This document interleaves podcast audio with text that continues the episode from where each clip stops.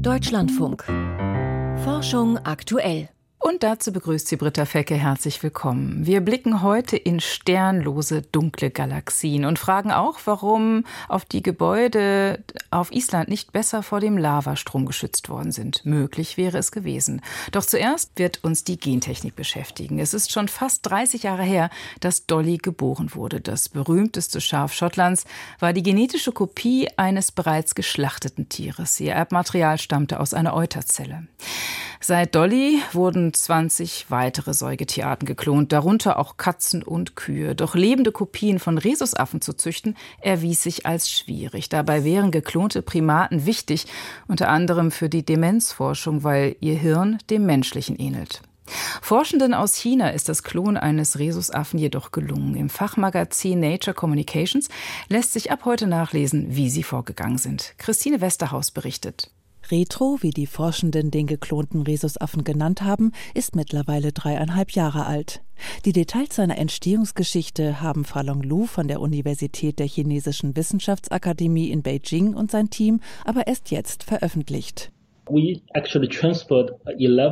Wir haben elf Embryonen transferiert und daraus einen lebenden, gesunden Rhesusaffen gewonnen. Retro ist jetzt dreieinhalb und wurde am 16. Juli 2020 geboren. Es geht ihm gut und er wächst. Um Retro zu erzeugen, mussten die Forschenden allerdings mehrere Tricks anwenden. Denn durch das Klonen entstehen Probleme, wie beispielsweise bestimmte epigenetische Barrieren am Erbgut. Diese reversiblen Veränderungen verhindern, dass die Erbsubstanz normal abgelesen wird und sich die Embryonen weiterentwickeln können.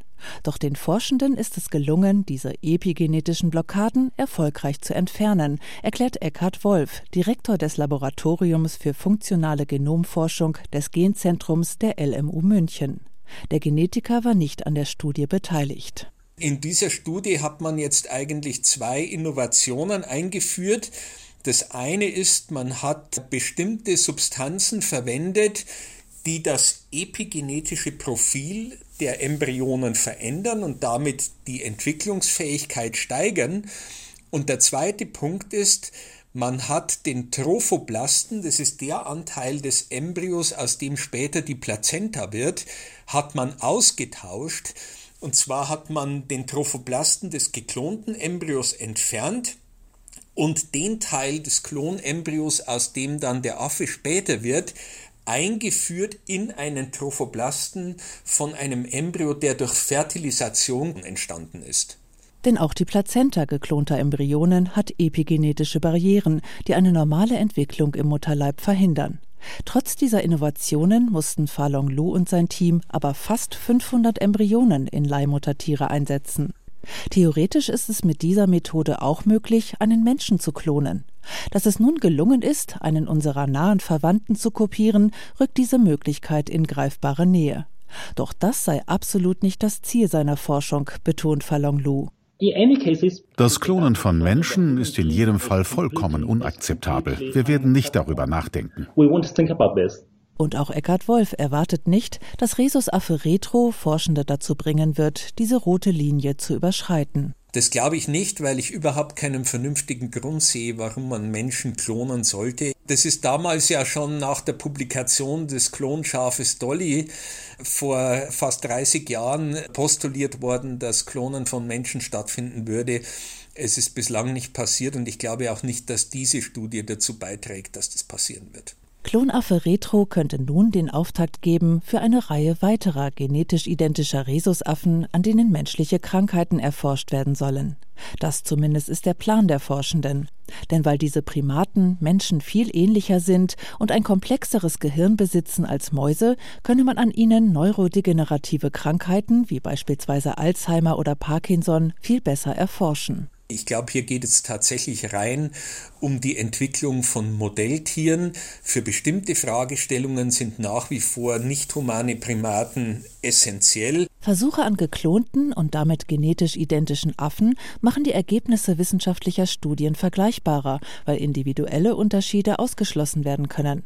Ob es nun gelingt, mehr als nur diesen einen Rhesusaffen zu klonen, muss sich aber erst noch zeigen.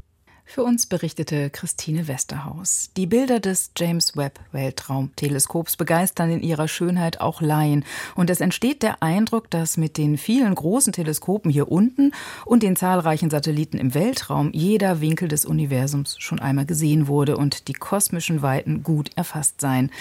Doch eine Radioastronomin aus den USA berichtet nun von einem völlig überraschenden Fund. Ich bin nun verbunden mit meinem Kollegen, dem Astrophysiker Dirk Lorenzen. Herr Lorenzen, was hat denn die Astronomin beobachtet? Karen O'Neill hat eine große dunkle Galaxie entdeckt, wie sie das nennt. Die hat schöne Spiralarme, die rotiert sehr schön, ist zwar nicht ganz so groß wie unsere Milchstraße, aber doch also eine ganz ausgewachsene, schöne Galaxie mit einem Unterschied. Da gibt es vor allem Gas und offenbar nur sehr, sehr wenige Sterne. Im sichtbaren Licht jedenfalls ist da bisher nichts zu sehen, aber das Gas, das sendet eben Radiostrahlung aus und die hat das Team nun entdeckt. Nur um es klarzustellen, das hat nichts mit dieser ominösen dunklen Materie zu tun, die ein Viertel des Weltalls ja ausmachen soll. Genau, hier geht es wirklich um die ganz normale Materie, vor allem um Wasserstoff. Und diese Galaxie erscheint einfach deswegen dunkel, weil der Wasserstoff immer noch sehr, sehr diffus verteilt ist und eben keine Sterne irgendwie gebildet hat. Also das ist ein extrem leuchtschwaches Objekt, das aus ganz normaler Materie besteht, wie sie auch in der Sonne oder irgendwo bei uns in der Milchstraße vorkommt. Also man sieht sie kaum. Wie ist die Entdeckung trotzdem geglückt?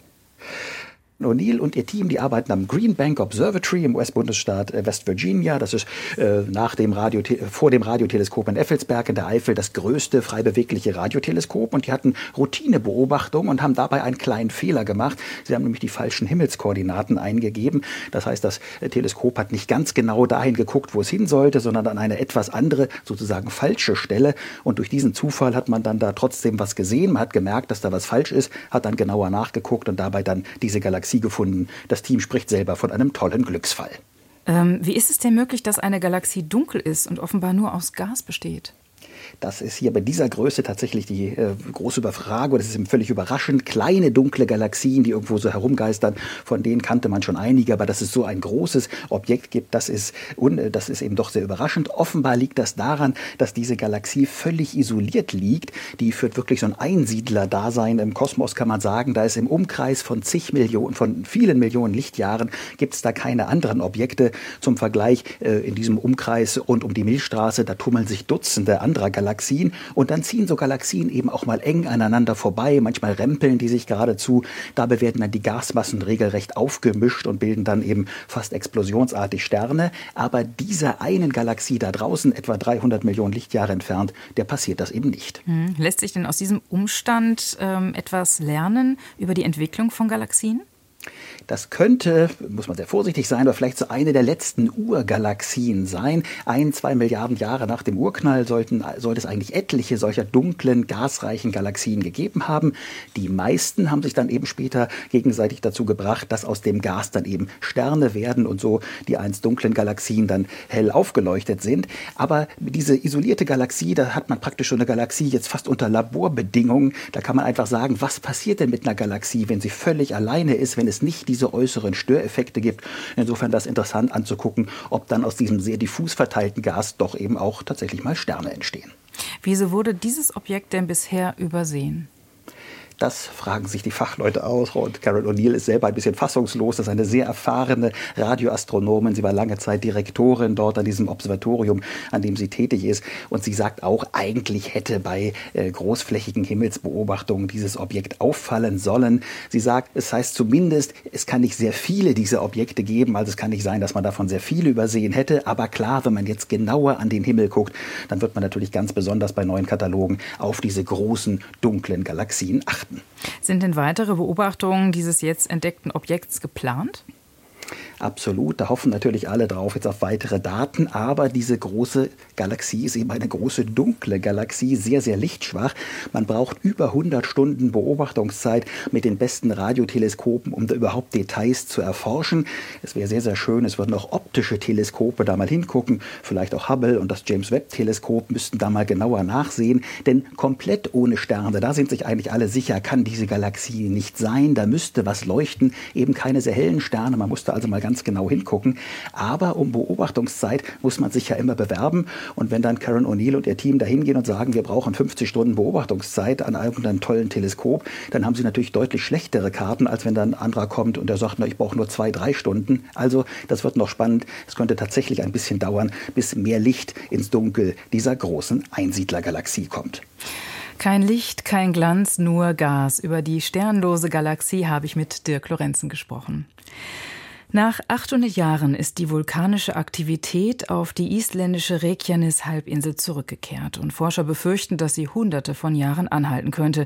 Nicht als kontinuierlicher Ausbruch, sondern immer wieder über Jahre und Jahrzehnte hinweg.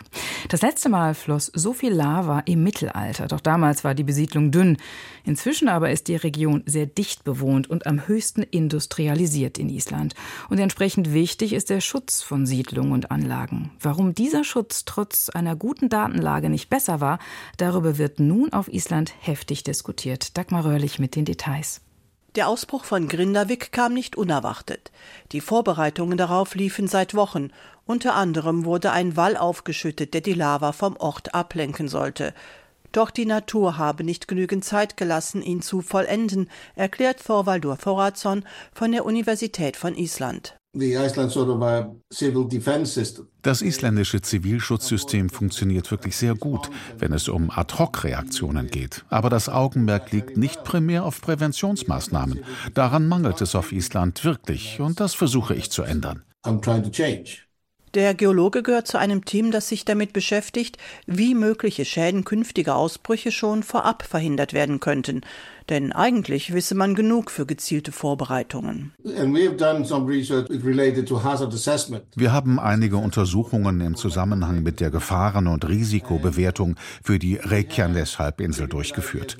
Deshalb haben wir eine ziemlich gute Vorstellung davon, wo ein Ausbruch am wahrscheinlichsten ist, auch wenn wir nicht wissen, wo genau die Ausbruchstelle sein wird. Bislang haben alle Eruptionen in Gebieten stattgefunden, wo wir damit gerechnet haben. Die Forscher wissen, wo die fünf vulkanischen Zentren auf Reykjanes liegen und wo die tektonischen Schwächezonen sind, über die das Magma aufsteigen könnte. Sie wissen auch, wie stark frühere Ausbrüche waren und sie kennen die Topographie. Damit können sie für diverse Ausbruchsszenarien modellieren, wie sich die Lava ausbreiten könnte oder wie lange es dauert, ehe sie neuralgische Punkte wie Industrieanlagen oder Siedlungen erreicht. And from that you can actually develop and plan responses. Auf dieser Grundlage können wir Präventionsmaßnahmen so entwickeln und planen, dass sie fertig sind, wenn sie gebraucht werden. Maßnahmen wie Wälle, die die Lava ablenken sollen, um Gemeinden oder wichtige Infrastruktur zu schützen. Wir können das Gleiche für vulkanische Gase machen. Wir haben Ausbreitungsmodelle, mit denen wir die Gefahr für bewohnte Gebiete einschätzen können. Wir können uns vorbereiten und sicherstellen, dass die Menschen schon vor dem Ernstfall wissen, wie sie reagieren sollen. Das Gleiche gilt für vulkanische Asche und all das. Diese Planung von Präventionsmaßnahmen ist bislang in Island nicht so gut gelaufen, wie es hätte sein sollen. That has not been done as well as it should have been done here in Iceland. Ein aktuelles Beispiel der Bau von Schutzwellen.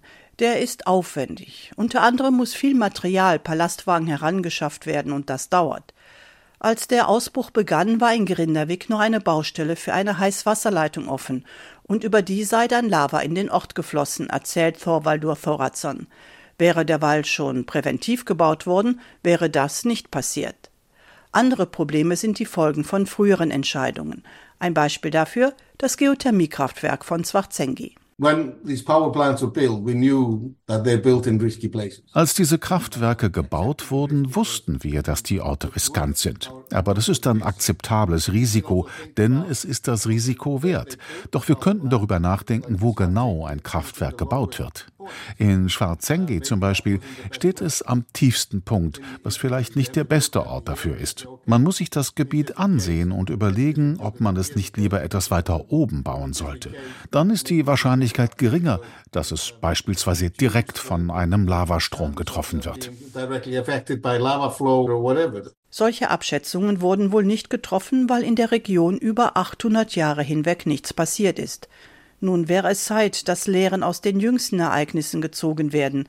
Präventionsmaßnahmen sollten weiterentwickelt und schneller umgesetzt werden, rät Thorvaldur Thoradsson. Denn weitere vulkanische Aktivitäten werden erwartet. Dagmar Röhrlich berichtete für uns. Auf dem afrikanischen Kontinent hungern schon jetzt mehr als 280 Millionen Menschen. Durch den Klimawandel könnte sich diese Zahl noch deutlich vergrößern, denn Getreide lässt sich unter den steigenden Temperaturen und zunehmenden Dürren noch viel schwerer anbauen. Afrikanische und US-amerikanische Forschende versuchen deshalb Alternativen zu finden zu den heute üblichen Getreidesorten, die eben besser mit dem Hitzestress umgehen können und auch weniger Wasser brauchen beim Wachsen. Monika Seinsche erzählt von kleinen Erfolgen. Noch wachsen auf vielen Feldern Afrikas Mais, Sojabohnen, Maniok oder Tomaten. Allesamt sind es Arten, die zwar wirtschaftlich bedeutend sind, aber stark unter dem Klimawandel leiden werden. Tomaten und Mais wird es schnell zu trocken, Maniok und Soja reagieren empfindlich auf zu hohe Temperaturen. Temitope Ekbebi von der Universität Kapstadt wollte deshalb wissen, ob andere, selten genutzte Feldfrüchte robuster auf den Klimawandel reagieren. Es gibt weltweit etwa 50.000 verschiedene Arten von Feldfrüchten, aber die Welternährung stützt sich auf gerade einmal 3.000 bis 5.000 davon. Dabei stammen einige der vernachlässigten Arten ja aus Afrika und sind sehr hitze- und dürretolerant. Und Unsere Forschung hat gezeigt, dass ihr Nährwert deutlich besser ist als der von vielen Arten, von denen wir weltweit abhängig sind, wie Mais, Reis oder Maniok. Der Meteorologe hat modelliert, wie sich die Anbauflächen für Sorghum und Perlhirse, Augenbohne, Erdnuss und die Jamswurzel mit dem Klimawandel verändern werden. Und tatsächlich werden die Flächen in Afrika entweder gleich bleiben oder sich sogar vergrößern. Und das selbst unter den düstersten Emissionsszenarien. Zu ähnlichen Ergebnissen kommt José Guarin von der Columbia Climate School in New York. Allerdings werden Augenbohne, Hirse, Yams und all die anderen vernachlässigten Arten bislang eben deshalb kaum angebaut, weil sie nicht nachgefragt sind und daher kaum wirtschaftliche Gewinne einbringen. José Guarin hat zusammen mit einem amerikanisch-afrikanischen Team deshalb auch untersucht, inwieweit Bauern heute schon profitieren könnten. We've just done some initial case studies. So we did one case study in Navrongo, Ghana. In einem ersten Feldversuch in Navrongo in Ghana haben Bauern auf den Rat der Forscher hin Augenbohnen im Wechsel mit ihren bisherigen Feldfrüchten angebaut. Augenbohnen gehören zu den Leguminosen, die den Boden mit Nährstoffen anreichern. Dadurch steigern sie die Erträge der nach ihnen angebauten Feldfrüchte. Darüber hinaus sind Augenbohnen selbst auch sehr nährstoffreich. Sie enthalten viele Proteine und eignen sich für zahlreiche Gerichte. Solche Arten in den Fruchtwechsel zu integrieren, nutzt also den Bauern in vielerlei Hinsicht. Heute könnten die Bohnen die Erträge der breit nachgefragten Feldfrüchte steigern. Langfristig haben sie und andere vernachlässigte Arten das Potenzial, diese zu ersetzen und zur Nahrungssicherheit in Afrikas trockener und heißer Zukunft beizutragen. José Guarin und Timitope Ekbebi wollen durch ihre Feldversuche und Computermodelle Leitfäden für Bauern und die Politik entwickeln und zeigen, welche Arten sich am besten für welche Regionen eignen. Monika Seinsche stellte vernachlässigte Feldfrüchte für Afrika vor. Und jetzt ist es Zeit für die Wissenschaftsmeldung von und mit Lucian Haas. Auch in der dunklen Tiefsee gibt es eine enorme Vielfalt an Pilzen. Das zeigt die bislang umfassendste Analyse von Umwelt-DNA aus dem Ozean. Sie ist im Fachmagazin Frontiers in Science veröffentlicht worden. Ein, Forschungsteam der König Abdullah Universität für Wissenschaft und Technologie in Saudi-Arabien hat dafür Erbgutspuren aus Wasserproben untersucht, die in allen Weltmeeren gesammelt wurden, und zwar in Wassertiefen zwischen 200 und 1000 Metern. Insgesamt konnten die Forschenden mehr als 300 Millionen Gengruppen, Bakterien, Viren und Pilzen zuordnen. Pilze machten mehr als die Hälfte der in der Tiefsee gefundenen DNA aus. Stress in der Jugend kann sich bis ins Erwachsenenalter auswirken. Er fördert das Auftreten von Herz-Kreislauf-Krankheiten wie Bluthochdruck, Übergewicht und Diabetes. Das ist das Ergebnis einer Langzeitstudie im Journal of the American Heart Association. Ein Forschungsteam der University of Southern California hat dafür Gesundheitsdaten von knapp 300 Personen ausgewertet, die wiederkehrend sowohl in ihrer Kindheit, ihrer Jugend und schließlich im jungen Erwachsenenalter erhoben worden waren – Dazu gehörten auch Befragungen zu ihrem gefühlten Stresslevel. Je höher und durchgängiger das Stressempfinden im Jugendalter war, desto häufiger litten die Studienteilnehmenden als junge Erwachsene schon unter Herz-Kreislauf-Krankheiten. Das Schwanzwedeln von Hunden ist wahrscheinlich eine Anpassung an den Menschen. Zu diesem Schluss kommt ein internationales Forschungsteam in einer groß angelegten Metastudie. Sie fasst die Ergebnisse von mehr als 100 Forschungsarbeiten über die Funktion beweglicher Schwänze bei Hunden und anderen Tieren zusammen. Demnach sind Hunde die Tiere, die am stärksten mit ihren Schwänzen wedeln, um zu kommunizieren. Evolutionär könnte sich dieses Verhalten als Anpassung an den Menschen im Zuge der Domestikation entwickelt haben. Menschen finden regelmäßige rhythmische Muster attraktiv. Möglicherweise habe der Mensch bei der Zucht und Haltung bewusst oder unbewusst Hunde bevorzugt, die stärker mit dem Schwanz wedeln, schreiben die Forschenden im Fachjournal Biology Letters. Eine Amnesie nach einer Kopfverletzung kann reversibel sein. Das legen entsprechende Experimente mit gentechnisch veränderten Mäusen nahe.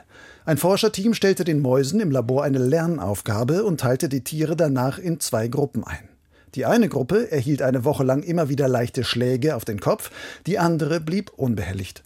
Bei anschließenden Tests erinnerten sich die nicht geschlagenen Mäuse noch an das zuvor Gelernte, während die anderen eine Amnesie zeigten. Allerdings gelang es den Forschern, die Erinnerung an der Tiere wiederherzustellen, indem sie bestimmte Neuronen in deren Gehirn mit Laserlicht aktivierten. Das war dank der gentechnischen Veränderung möglich.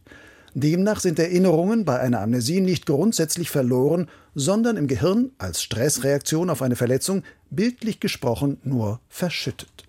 Mistkäfer helfen sich gegenseitig, wenn sie Dunkkugeln rollen. Das gilt zumindest für Paare der aus Südafrika stammenden Art Sisyphus schäferi, auch Pillendreher genannt. Forschende der Lund-Universität in Schweden haben diesen Käfern in Experimenten Hindernisse für die Mistkugeln in den Weg gestellt. Die Mistkäferpaare zeigten ein sehr gut koordiniertes Verhalten, um eine Mistkugel zum Beispiel über eine kleine Geländestufe zu heben. Das jeweilige Männchen zog die Kugel mit den Vorderbeinen, während das Weibchen eine Art Kopfstand machte, um die Kugel mit den Hinterbeinen nach oben zu drücken. Wie sich die Käfer untereinander abstimmen, um die Kugel rollen zu lassen, ist den Forschenden ein Rätsel. Immerhin ist das Gehirn dieser Käfer nicht größer als ein Reiskorn. Die Studie ist in den Proceedings of the Royal Society B erschienen. Auf dem Grund der Ägäis gibt es Spuren eines gigantischen Unterwasservulkans. Dieser muss vor rund einer halben Million Jahren mit einer gewaltigen Explosion ausgebrochen sein. Das berichten französische Forscher in der Fachzeitschrift Communications Earth and Environment. Sie haben im Meeresboden nahe der griechischen Insel Santorin ein bis zu 150 Meter dicke Ascheschicht gefunden und datiert. Die Ablagerungen sind sechsmal so groß wie jene, die beim Ausbruch des Vulkans von Santorin um 1600 vor Christus entstanden sind. Diese sogenannte minoische Eruption gilt als einer der gewaltigsten Vulkanausbrüche in der Menschheitsgeschichte. Aufgrund des Fundes schätzen die Forschenden die Gefahr extrem starker Unterwasservulkanausbrüche in der Region als deutlich höher ein als bisher angenommen. Das waren die Wissenschaftsmeldungen von und mit Lucian Haas. Sternzeit, 17. Januar. Südafrika will mit China zum Mond. In den 30er Jahren soll nahe dem Mond-Südpol eine internationale Forschungsstation entstehen.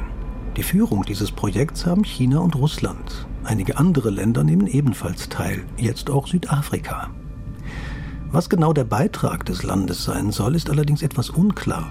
Südafrika spielt in der Raumfahrt bisher keine große Rolle. Die chinesisch-russische Mondstation ist der direkte Konkurrent zum Artemis-Programm von NASA, ESA, Kanada, Japan und weiteren Staaten.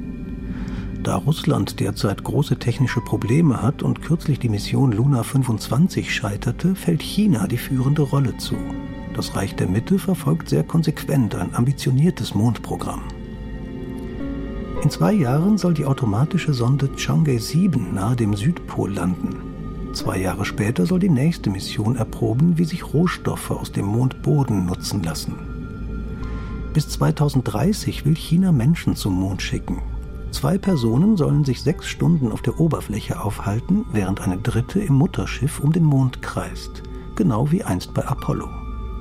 Der weitere Plan? In den 30er Jahren bringen fünf Schwerlastraketen Wohnmodule und andere Ausrüstung auf den Mond, um die Basis zu errichten.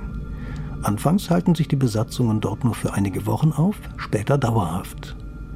Bisher waren zwölf US-Bürger auf dem Mond. Es wird spannend, welche Nationalität der 13. Mensch dort oben haben wird. Die amerikanische oder die chinesische. Nun will also auch noch Südafrika zum Mond. Britta Fecke bleibt am Boden und wünscht noch einen schönen Abend.